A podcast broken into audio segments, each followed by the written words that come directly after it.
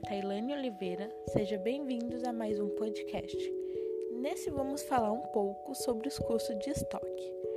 Custo de estoque nada mais é do que todo investimento de capital, armazenagem, depreciação, seguro, tributário, obseliência e encolhimento durante um tempo determinado. Como calcular? Custo total de estoque igual custo de pedido mais custo total de ajuste mais custo de estocagem.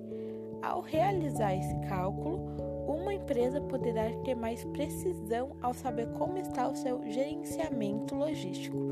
Com ele, é possível ter mais facilidade nos processos de gerenciamento de estoque, além de otimizar as atividades.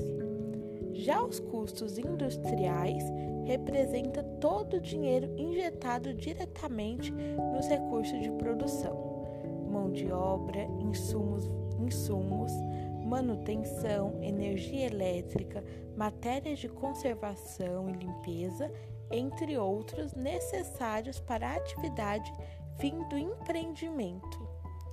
Três elementos de custo: o material direto, a mão de obra direta e o custo indireto de fabricação.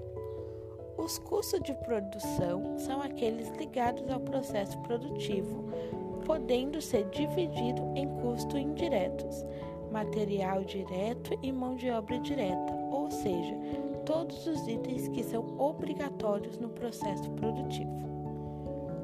Os custos de produção são matéria-prima, telefone, salário da administração, matéria-prima, mão de obra honorária da diretoria.